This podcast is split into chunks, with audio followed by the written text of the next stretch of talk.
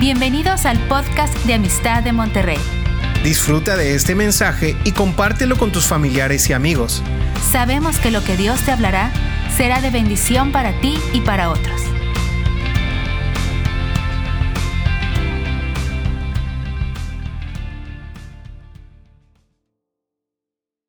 Hola, ¿qué tal? Sean bienvenidos a este programa de Amistad de Monterrey y hoy tengo un mensaje especial para todos ustedes celebrando el Día de los Padres y confío en que todos los papás estén celebrándola bien en confinamiento con la familia y tal vez el abuelo ahí con los nietos desde lejos por el Zoom. Yo tengo 10 nietos, así es que tengo que saludarlos a todos ellos, me encantan y tengo tres hijos de los cuales le doy gracias a Dios por la vida de cada uno de ellos. Ser padre es algo muy especial. Y hoy quiero hablarles de la promesa del padre, cuando los padres cumplen su promesa. Saben, una vez eh, yo recuerdo muy bien en mi infancia, mi padre, este, estábamos en una carne asada, yo, yo era muy niño en ese entonces, no me acuerdo todavía de los detalles, ellos me los platicaron, mis hermanos también me los platicaron, pero estábamos en un tipo de quinta, había una alberca, yo tenía unos tres años de edad y andaba por ahí jugando mientras los demás estaban ahí con la carne asada, platicando con los amigos. Y de repente, por alguna razón, me tropecé y caí en la alberca y finalmente me fui hasta el fondo y pues no sé, no sé toda la historia, pero según me dicen es que me ahogué. Y cuando empezaron a preguntar por mí y no dieron conmigo, empezó mi papá a buscarme y se asomó en la alberca y me vio allá en el fondo y se tiró y me rescató, me sacó del fondo de la alberca. Eh, no tengo todos los detalles, pero sé que me volvió a la vida, me resucité, eh, me resucitó, no sé qué pasó ahí, pero lo que sí sé es que siempre me acordaré de cómo mi papá intervino para sacarme de donde estuve, para sacarme y volver a la vida, volver con ese aliento de vida. Esos son los recuerdos que yo tengo de mi padre. Años después, años después, tuve un encuentro yo con Cristo en mi vida y fui y le compartí a mis padres, pero al principio no querían saber nada, eran de la religión tradicional y pensaban que yo era medio raro y había cambiado, pero poco a poco, después de un buen tiempo, un proceso de oración y de testimonio con ellos, finalmente un buen día mi papá se convirtió, él recibió a Cristo, me tocó el honor de compartirle, recibió el Evangelio. Y luego, muy poco tiempo después, fue bautizado, me tocó el honor de bautizarlo a él. Y salió llorando de las aguas, me abrazó, nos dimos un beso ahí en el cuello, cada uno ahí abrazados y yo dándole gracias a Dios por ese evento que sucedió ahí, sucedió en mi vida. Y luego en los últimos años de mi padre, ya cuando ya estaba él en su lecho de muerte, nosotros estábamos en el proceso de abrir eh, la congregación de Amistad de Monterrey, estábamos pasando por un tiempo bastante complicado y no sabíamos exactamente la, la señal clara de parte de Dios. Y yo siempre tenía la costumbre de preguntarle a mi papá, aunque ya casado y lo que tú quieras y mandes, pero siempre le daba su lugar.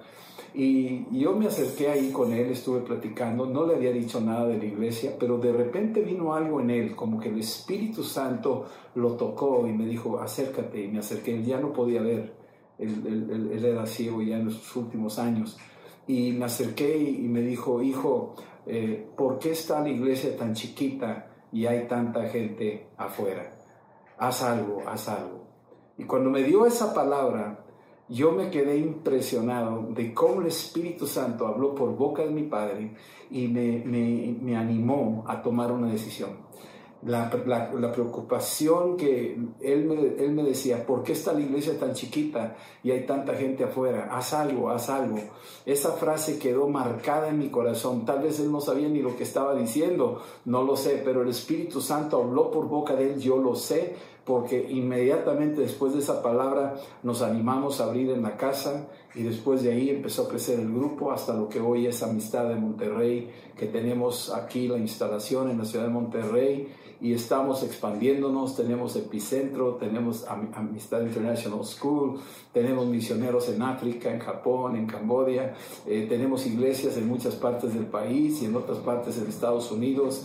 Eh, mis hijos están involucrados en la obra. Estoy bien agradecido de este paso, pero fue algo de la conexión del Hijo con el Padre y el Padre con el Hijo. En el libro de Joel, eh, Dios prometió algo que quedó ahí como velado para muchos de los judíos cuando lo oyeron, como que a lo mejor les pasó de noche. A veces suceden palabras proféticas que nos pasan de noche y no logramos aterrizarlas perfectamente bien. En el capítulo 2 de Joel, versículos 28 y 29, dice, hablando Dios, esta promesa, porque es una promesa, aunque no dice te prometo, pero ya lo deja bien claro, dice que después de esto derramaré de mi espíritu sobre toda carne. Está avisando proféticamente que Él va a hacer esto que va a derramar de su espíritu sobre toda carne, y profetizarán vuestros hijos y vuestras hijas, vuestros ancianos soñarán sueños, y vuestros jóvenes verán visiones. Y también sobre los siervos y sobre las siervas derramaré mi espíritu en aquellos días. Es que estamos viendo que Dios está hablando una palabra profética y cuando Él dice algo se cumple. Dios es fiel a sus palabras, Dios es fiel a sus promesas. Ahorita lo veremos en otros versículos. Pero es muy importante captar este mensaje, de lo cual aquí para nosotros es, es como algo que el Espíritu Santo anunció tiempo antes de que estas cosas sucedieran. Sin embargo, los judíos leían en su escritura y sin embargo parecía que como que les pasaba por un lado y por el otro. Y a veces nos pasa lo mismo a nosotros. Cuando leemos la Biblia pensamos que eso no es para mí, será para otra gente o es para otro tiempo y como que ya lo ignoramos. Ahora, quiero llevarte al libro de Malaquías porque aquí es algo hermoso donde el libro de Malaquías, que es el último libro de, vamos a decir, de los profetas menores, en el Antiguo Testamento del cual estamos leyendo y este último capítulo, capítulo 4, versículos 5 y 6, dice aquí el profeta lleno del Espíritu Santo, dice esto, porque está inspirado por el Espíritu Santo, dice, he aquí, yo os envío el profeta Elías antes que venga el día del Señor grande y terrible. Está hablando aquí ahora el Espíritu Santo, pero está diciendo aquí como que Dios está diciendo, yo os envío el profeta Elías. Está hablando de el profeta Elías. Y el profeta Elías había aparecido ahí en Primera de Reyes 17. Era un hombre extravagante, era un hombre medio extraño, era un profeta que cuando él oraba sucedían las cosas. Él oraba las nubes, les ordenaba que se fueran y se iban, les ordenaba que se manifestaran y se manifestaban. Él pedía fuego del cielo y caía fuego del cielo. Los cuervos le daban de comer. Él le pegaba con su manto el río Jordán y se abría. O sea, era un hombre que tenía un un poder sobrenatural que operaba en Elías. Y había esto que aquí dice, dice aquí, yo les envío el profeta Elías. Y muchos piensan de que este Elías que fue arrebatado en un carro de fuego, pues lo iba a regresar y va a volver a venir. Esa es una expectativa de los últimos tiempos. Sin embargo, a lo que se refiere aquí, lo veremos más adelante en el libro de Lucas, que se está refiriendo a que el espíritu que operaba en Elías lo iba a enviar el Señor. Esa es otra sombra de la promesa. Ya vimos en Joel una sombra de la promesa y ahora vemos aquí una sombra de la promesa que Dios iba a enviar el espíritu de Elías. El profeta Elías lo iba a enviar antes de aquel día del Señor grande y terrible, es decir, antes del fin de los tiempos, que van, a, van a ser tiempos muy difíciles, muy peligrosos, grandes, llenos de, angustia, llenos de dolor. Eh, no tenemos ni la menor idea de lo, cómo van a estar aquellos tiempos. La humanidad ha vivido diferentes eventos a lo largo de la historia, pero el que viene es algo inexplicable, de, imposible de describir de lo que aquello estará por, por venir. Y antes de que eso venga, el Señor va a derramar de su Espíritu Santo como una gracia, como un apoyo, nos va a ayudar para salir adelante, nos va a enviar el Espíritu Santo, el Espíritu de Elías, para poder soportar lo que vamos a estar pasando. Algunos dicen que no, no vamos a pasar por la tribulación, otros dicen que vamos a ser arrebatados antes de la tribulación. No vamos a entrar a discutir en ese tema porque ni uno ni otro sabe con certeza. Lo que sí es cierto es que Dios promete que va a enviar el espíritu de Elías, al profeta Elías, lo va a enviar antes de aquel día tremendo que se avecina. Versículo 6 dice, en ese tiempo, cuando yo envíe al profeta Elías, cuando yo envíe el espíritu de Elías, cuando yo envíe lo que leímos en Joel capítulo 28 y 29, cuando yo lo envíe, voy a hacer una reconciliación, voy a hacer cosas tremendas Voy a reconciliar, dice aquí, el corazón de los padres hacia los hijos y el corazón de los hijos hacia los padres. Va a ser una cosa que para ese tiempo, cuando ya está llegando el Espíritu Santo, está haciendo que los hijos volteen a los padres y los padres a los hijos. Les acabo de testificar lo que me pasó a mí en mi niñez, cómo mi padre volteó hacia mí y me rescató del fondo de la alberca y me volvió a la vida. Hoy en día muchos padres están abandonando a sus hijos, los están soltando a cambio de otra familia o a cambio de otras empresas y negocios, o a cambio de la fama, a cambio del dinero, o los están entregando ahí al, al sacrificio del aborto los están soltando, aunque se estén ahogando, no, no, no voltean a ellos, no hacen mucho por, por estos hijos. Sin embargo, Dios dice, yo estoy enviando el espíritu del profeta Elías que va a venir y voy a hacer que muchos padres empiecen a voltear a sus hijos, muchos padres se pongan en la brecha intercediendo por esos hijos que se han perdido en el alcohol, en las drogas, que se han confundido de sexo y creen que son hombres cuando son mujeres o creen que son mujeres cuando son hombres. Padres se van a poner en la brecha por el Espíritu de Dios que va a venir sobre ellos y van a ser tan poderosas sus oraciones que van a lograr que sus hijos volteen a los padres y los padres van a voltear a los hijos. Estos son los tiempos. Esto es lo que dijo el Señor que iba a suceder y nosotros estamos llamados a ser parte de eso. Estos son los tiempos en donde dijo, derramaré de mi espíritu sobre toda carne. Estos son los tiempos que va a enviar al profeta Elías, al espíritu que operó en Elías sobre los padres y sobre los hijos, dice aquí. Y dice que lo va a hacer, no sea que yo venga y hiera la tierra con maldición. Es decir, si no, los, si no enviara su Espíritu Santo, la tierra, la humanidad se echaría a perder. De por sí ya vamos en una franca decadencia, pero Dios ha venido a poner un alto. Dios ha venido a levantar un remanente, un pueblo que llena su corazón del Espíritu Santo. Y este pueblo que se está llenando del Espíritu Santo empieza ahora a corregir el rumbo y empieza a restaurar sus vidas y su hogar y su relación, su reconciliación entre padres e hijos, que esto es lo vital. Hoy en día estamos viendo cómo se pretende deshacer de la potestad, de la, de la patria potestad, de los padres que se hacen cargo de sus hijos, se les está arrebatando esa patria potestad.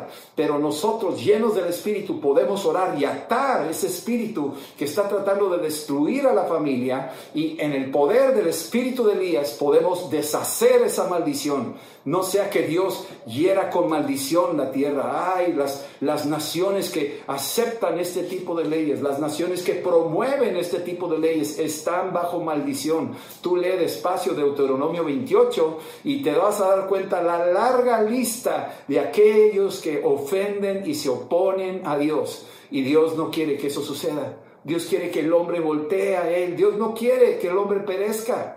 Dios quiere que todos se salven y Él está haciendo todo, lo hizo todo, de tal manera nos amó que envió a su Hijo unigénito para que todo aquel que en Él crea no se pierda, mas tenga vida eterna. Y ese es Jesucristo, Señor nuestro, que nos ha venido a reconciliar con el Padre y el Padre con el Hijo. Aquí hay un puente establecido. Gloria a Dios por eso. Ustedes imaginan al hijo pródigo, ahí la historia en Lucas 15, cuando viene el hijo y le dice, Padre, quiero mi herencia, yo ya me quiero ir de aquí, yo ya no quiero nada contigo, ya me harté de este estilo de vida, yo quiero la aventura, yo quiero la novedad, yo quiero lo que hacen mis amigos. Y entonces el padre, muy dócil, muy amoroso, reparte la herencia entre los dos hijos. Tenía un hijo mayor y este hijo menor.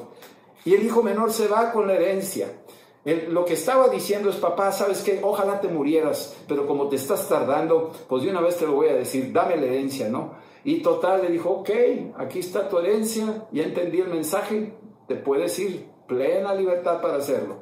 Esa decisión que tomó el hijo pródigo fue el peor error que pudo hacer. Rompió una relación, rompió una conexión con el Padre y se fue solo, sin, sin la bendición del Padre. Qué importante es la bendición del Padre a los hijos. Cuando un hijo está por salir de la ciudad a estudiar en otro lugar, qué importante que el Padre le dé su bendición. Qué importante que el Padre bendiga a su hijo cuando se gradúa. Qué importante es el padre bendiciendo al hijo cuando se va a casar. El día que se va a casar, que lo bendiga. Qué importante que el padre bendiga a sus hijos en su lecho de muerte. Y ahí en agonía, antes de morir, los junta como lo hizo Jacob, ahí en el libro de Génesis 49. Y los convoca a todos y desde el lecho los bendice a uno por uno y profetiza bendición sobre ellos. Qué bendición es eso cuando el padre voltea al hijo y cuando el hijo voltea al padre. Oh, José hizo lo mismo, volteó al padre. Él no quería, no quería hacer mucho, quería pedir que se trajeran a su padre desde aquella tierra y esperó y, lo trajeron. Y cuando lo vio, corrió a él, lo abrazó y lo besó y dijo: Yo soy José, nunca, no morí, aquí estoy. Me rompieron mi túnica de colores que tú me regalaste, pero aquí estoy, papá. Te quiero te amo. Y se dieron un abrazo y un beso. ¡Qué reconciliación! El hijo pródigo está ya perdido con los cerdos, ya se le acabó el dinero, está comiendo ahí, está, está deseando comer las algarrobas y no, no, no, no, no logra entender cómo es que caí en esto, qué fue lo que pasó y volvió en sí. Y cuando volvió en sí se dio cuenta que necesitaba reconciliarse con el Padre. Y en esa reconciliación se propuso en su corazón volver y humillarse ante el Padre, pedirle perdón al Padre por lo que dijo, por, por su arrogancia, por su torpeza, por su necio corazón. Y cuando el Padre vio al Hijo que venía de lejos, dice la Escritura que el Padre corrió y lo abrazó. Así es que es el Padre corriendo hacia el Hijo y el Hijo corriendo hacia el Padre. Aquí se está cumpliendo esta profecía que dice Malaquías. Oh sí, porque Dios quería bendecir esa familia. Y si no estaba la cosa clara, habría que, iba a venir una herida profunda en ese hogar, iba a venir una herida profunda, una maldición sobre esa casa. Pero el padre corrió al hijo, no se quedó ahí diciendo, no, pues ahora hasta que venga y me pida perdón y se arrodille. No, el padre dijo, yo vi la intención, yo vi la pequeña señal de su interés de reconciliación y yo corrí a él y él corrió a mí y lo abracé y lo besé y lo interné en mi casa y la ropa que él tenía, vístanlo y pónganle anillo, pertenece a mi linaje. Eso es lo que estaba diciendo el padre. Hagan fiesta y maten al becerro más gordo. Ya lo tenía preparado para ese gran día. El papá tenía expectación de que su hijo iba a volver a la casa. Así es que estamos viendo en Malaquías algo poderoso de la promesa del Padre, que esto es lo que Él quiere hacer en los últimos tiempos y lo está haciendo ya lo está haciendo ya. Si tú eres una de estas personas, yo quiero decirte, identifícate con la bendición, identifícate con la promesa. Esta es la promesa que el Señor ha dicho que haría. Y entonces esto es para nosotros de suma importancia. Si tú vas al libro de, de, Juan, capítulo 14, te vas a dar cuenta también de la manera en que Jesucristo nuestro Señor anunció que iba a suceder esa promesa. La anuncia él ahí en el libro de Juan, está él eh, preparando a los, a los discípulos suyos y les está diciendo aquellas cosas que el Espíritu ya le había anunciado. Y en el capítulo 14, versículo 15, está diciendo, me, me, parece interesante que lo mencionemos de esta manera, si ustedes me aman, guarden mi palabra. Si ustedes aman a Cristo, tenemos que guardar su palabra, tenemos que meditar en ella. ¿Qué estamos haciendo hoy, este día en que celebramos al Padre? Es un día festivo en el mundo, no aparece aquí en la Biblia que celebremos al Padre en un día en particular. Este es algo que el hombre inventó, pero el hombre sabe en su interior que tenemos que aprender a honrar al Padre.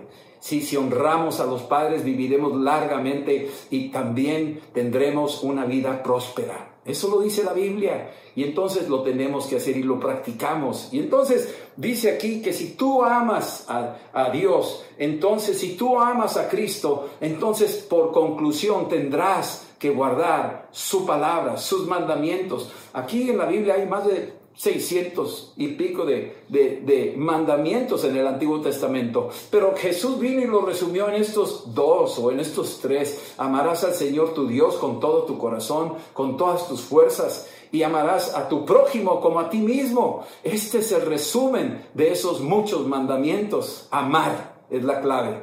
Y entonces si tú cumples con eso, si tú amas, si tú perdonas, entonces tienes acceso a esa bendición que viene. Versículo 16, si tú haces eso, entonces yo rogaré al Padre y os dará otro consolador. ¿Se acuerdan lo que dijo Malaquías? Yo enviaré al profeta Elías. Aquí está diciendo, yo rogaré al Padre y os enviará otro consolador. Otro quiere decir alguien parecido a mí, alguien idéntico a mí. Se los va a enviar. ¿Sí? Acuérdense que Dios es Padre, Hijo y Espíritu Santo. Aquí lo estamos viendo. Y entonces dice, y Él estará con vosotros para siempre. Y dice, el, el Espíritu de verdad, versículo 17, el Espíritu de verdad, el cual el mundo no puede recibir porque no le ve ni le conoce. Pero ustedes lo conocen porque mora con vosotros y estará en vosotros. Está diciendo, les voy a enviar la promesa de lo que dijo Joel, les voy a enviar la promesa de lo que dijo Malaquías. Va a venir otro consolador, va a estar con ustedes, es un reconciliador, es el que abraza al Padre y el Padre abraza al Hijo y se dan un gran beso de reconciliación, que caminan juntos como grandes amigos y se honran el uno al otro. Esto es parte del proyecto que Dios tenía. Y dice aquí, y en el versículo 18 dice, no los dejaré huérfanos, vendré a ustedes. O sea, es una promesa, no los voy a dejar huérfanos. Jesús sabía que iba a morir y lo veían, dice, el que me ha visto a mí ha visto al Padre. Y entonces ellos están diciendo, muéstranos al Padre. Y le dijo, el que me ha visto a mí ha visto al Padre.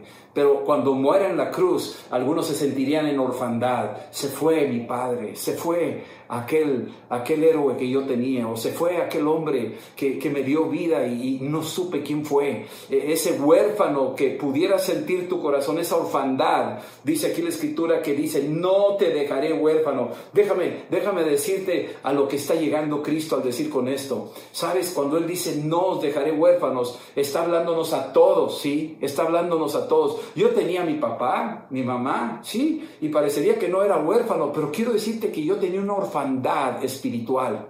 Yo tenía una orfandad espiritual. No conocía a mi Dios Padre. No lo conocía. No, no sabía quién era. Tenía religión, pero no tenía la noción de quién era Él. Y quiero decirte, en ese tiempo yo no tenía una identidad con Dios no tenía esa, esa protección espiritual. Yo tenía temor de la noche, tenía temor de los demonios, tenía temor de la mala suerte, tenía estos temores este, de la provisión. Yo estaba siempre angustiado, ¿qué voy a comer? ¿Qué voy a vestir? ¿Cómo le voy a hacer? Tenía esos temores. Amor, pues la verdad sentía un amor así físico, pero un amor en el espíritu, en el corazón, no lo sentía. Guianza, estaba más perdido que una gallina sin cabeza estaba descabezado, andaba picando aquí y acá, metidos en tantos diferentes grupos y ondas raras, estaba desubicado. Y también disciplina me las jugaba, pecaba, pero, pero me escapaba, al cabo no, me corrigió, no me pasó nada, lo puedo volver a hacer, al cabo no, no va a pasar nada.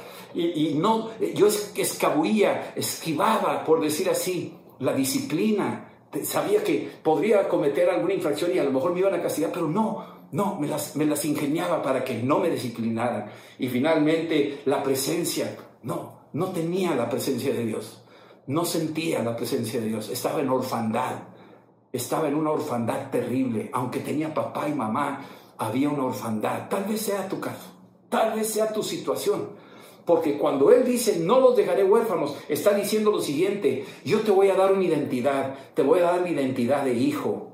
Serás hijo, ya no eres un bastardo, ya no eres un abandonado, ya no eres un perdido, un X, eres un hijo de Dios. Yo te doy identidad por el Espíritu, por el Espíritu Santo. Yo te doy protección yo acamparé alrededor de ti, te defenderé. Yo te daré provisión. Por nada estéis afanados, sino preséntame tus peticiones y yo te daré toda buena dádiva y todo don perfecto, dice el Señor. Yo te daré ese amor que cubre multitud de faltas, un amor que sobrepasa tu entendimiento, un amor que el mundo no te puede dar yo te daré un amor tremendo. Y luego dice, yo te voy a guiar, yo voy a guiarte. Todos los que son hijos de Dios son guiados por el Espíritu Santo, Romanos 8:14. Son guiados por el Espíritu Santo. Yo te quiero guiar. Yo voy a ser tu columna de nube, tu columna de fuego. Yo voy a estar contigo, te voy a guiar. Por más torpe que seas, no te vas a extraviar porque yo te voy a guiar, dice el Señor.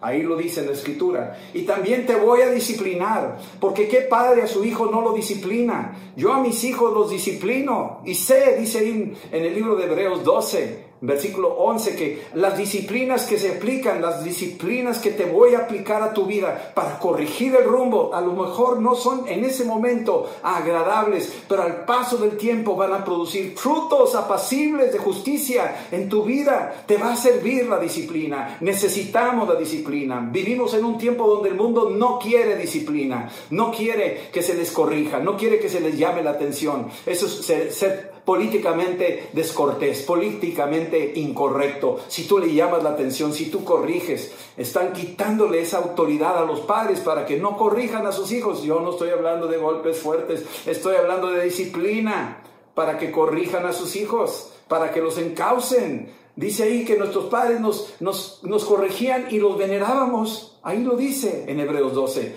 ¿Cómo no? Darle gloria a Dios que nos disciplinó. ¿Cuántas veces yo le diría al Señor, gracias que me estorbaste, gracias que me provocaste esto, reconozco que eres tú porque eres un Padre amoroso y me estorbaste, me quitaste eso que tanto quería yo, pero me estaba haciendo daño. Te doy gloria, honra y alabanza, gracias por tu disciplina, Señor.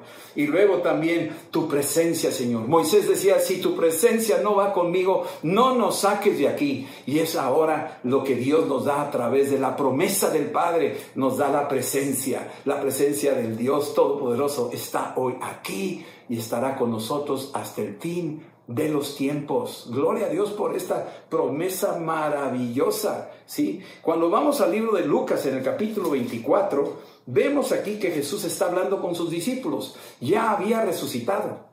Ahora, después de su resurrección, se aparece a sus discípulos y está hablando con ellos y les empieza a decir en el versículo 43, Después comió con ellos y ya que estuvo con ellos les dijo, estas son, versículo 44, las palabras que os hablé estando aún con ustedes que era necesario que se cumpliese todo lo que está escrito de mí en la ley de Moisés, en los profetas y en los salmos. Está describiendo lo que es el Antiguo Testamento judío, la Tanaj, así se conoce. Versículo 45. Entonces les abrió el entendimiento para que comprendiesen las escrituras. Yo le pido a Dios que nos abra el entendimiento para comprender lo que estamos leyendo ahorita. Que Dios nos abra el entendimiento. Necesitamos que nos abra el entendimiento. Versículo 46. Y les, les dijo, así está escrito y así fue necesario que el Cristo padeciese y resucitase de los muertos y al tercer día apareciera vivo versículo 47, y que se predicase en su nombre el arrepentimiento y el perdón de pecados en todas las naciones, comenzando desde Jerusalén. Y ustedes son testigos de estas cosas. Y aquí yo enviaré, ahí está, yo enviaré la promesa de mi Padre sobre ustedes. Pero ustedes quédense en la ciudad de Jerusalén hasta que sean investidos del poder desde lo alto. Aquí está, hablando de la promesa en Lucas 24, las últimas palabras de Jesús. Les está diciendo, no se muevan de Jerusalén, yo les enviaré la promesa del Padre. ¿Cuál promesa? La que nos dijo ahí en Joel, capítulo 2, versículo 28 y 29. La que dijo ahí en Malaquías, que iba a enviar el profeta Elías y que iba a hacer que los padres voltearan a los hijos. Esa es la promesa del Padre. Aquí lo está diciendo. Y Jesús está diciendo, esa promesa la voy a enviar. La que leyó o leímos hace rato en Juan 14, versículo 17, dice, este espíritu, el consolador, el otro parecido a mí, verán va a venir con ustedes y estará en ustedes. No los voy a dejar huérfanos.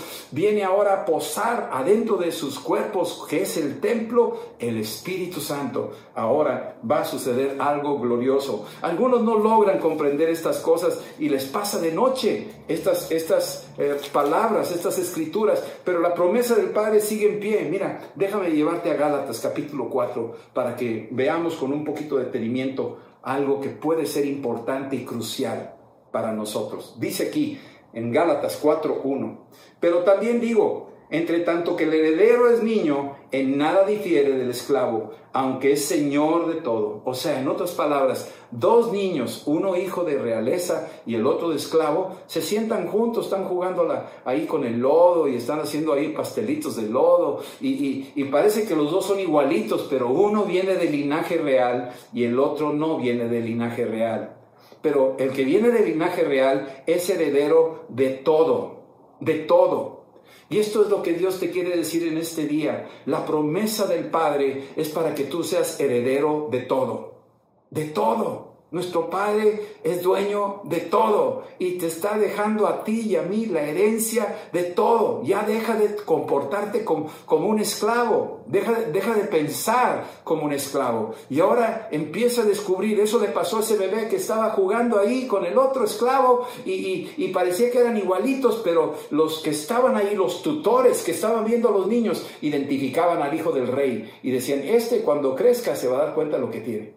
Y fue creciendo y finalmente se dio cuenta toda la realeza que tenía, toda la realeza que tenía. Esto es muy importante captarlo al ser hijos de Dios. Y dice aquí en el versículo 2, sino que está bajo tutores y curadores hasta el tiempo señalado por el Padre. Así también nosotros cuando éramos niños estábamos en esclavitud bajo los rudimentos del mundo.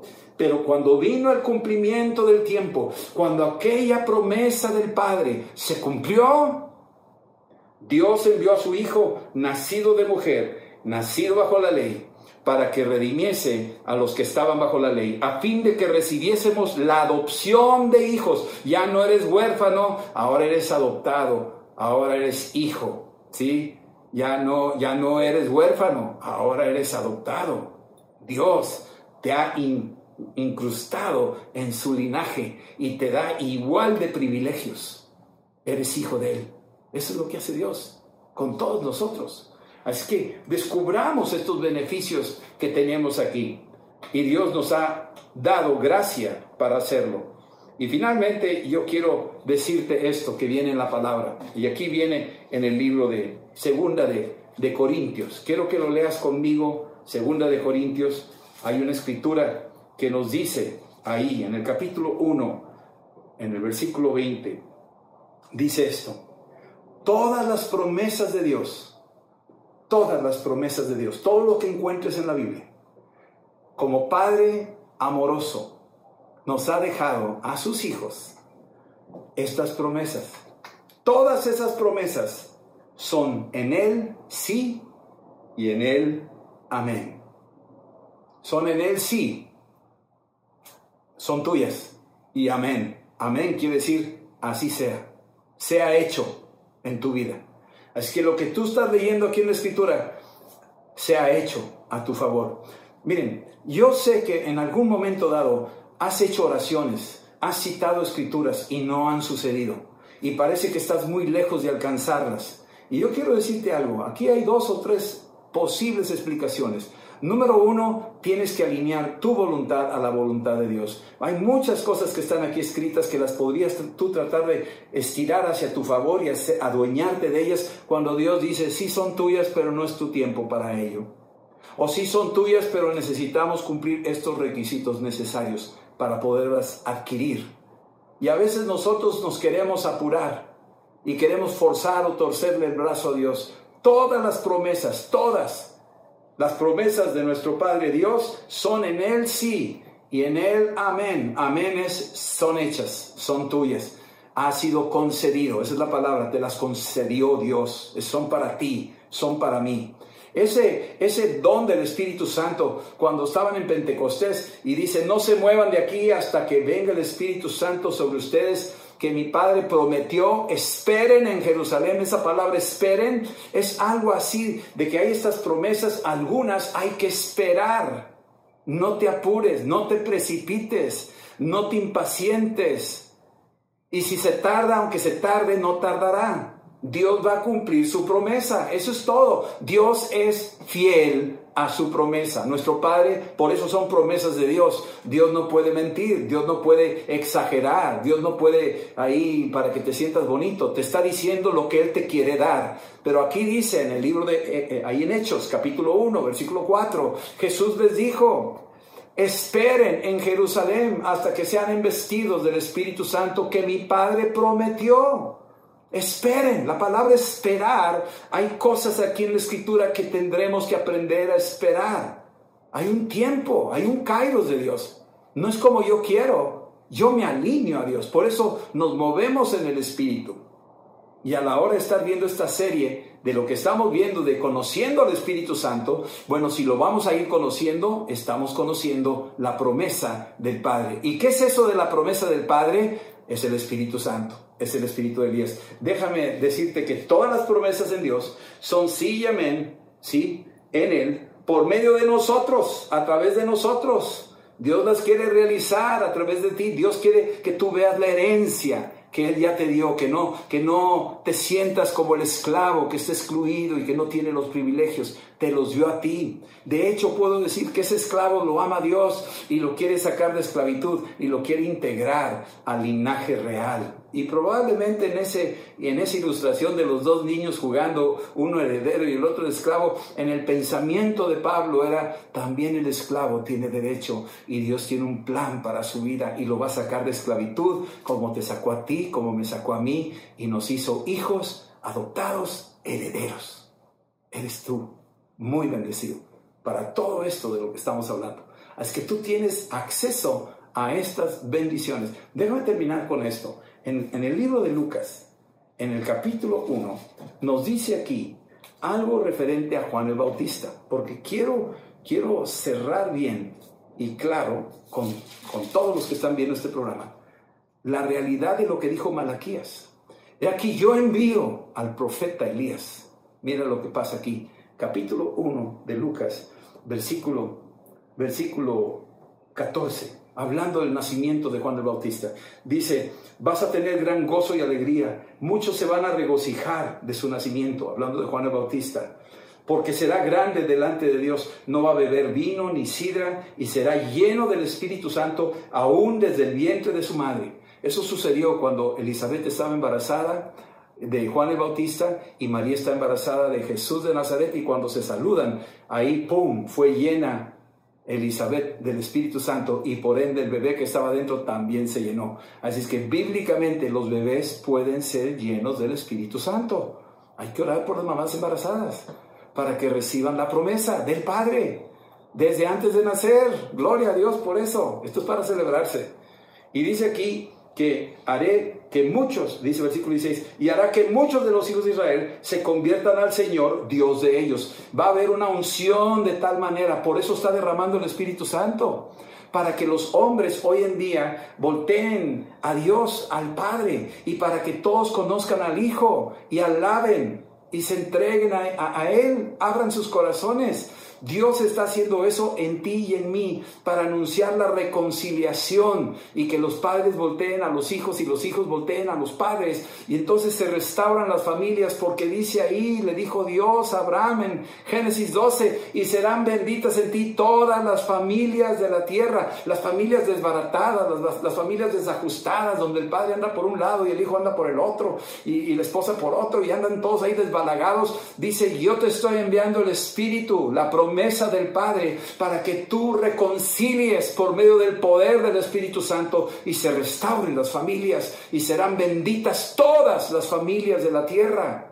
Ahorita las familias están siendo destruidas, se están desmoronando, divorciando, se están separando, los hijos se están desgarrando cuando, cuando están viendo este tipo de situaciones. Pero nosotros somos llamados a la reconciliación, la promesa que Dios le dijo a Abraham serán benditas en ti todas las familias de la tierra cuando tú seas lleno del Espíritu Santo que reconcilia al Hijo con el Padre y al Padre con el Hijo.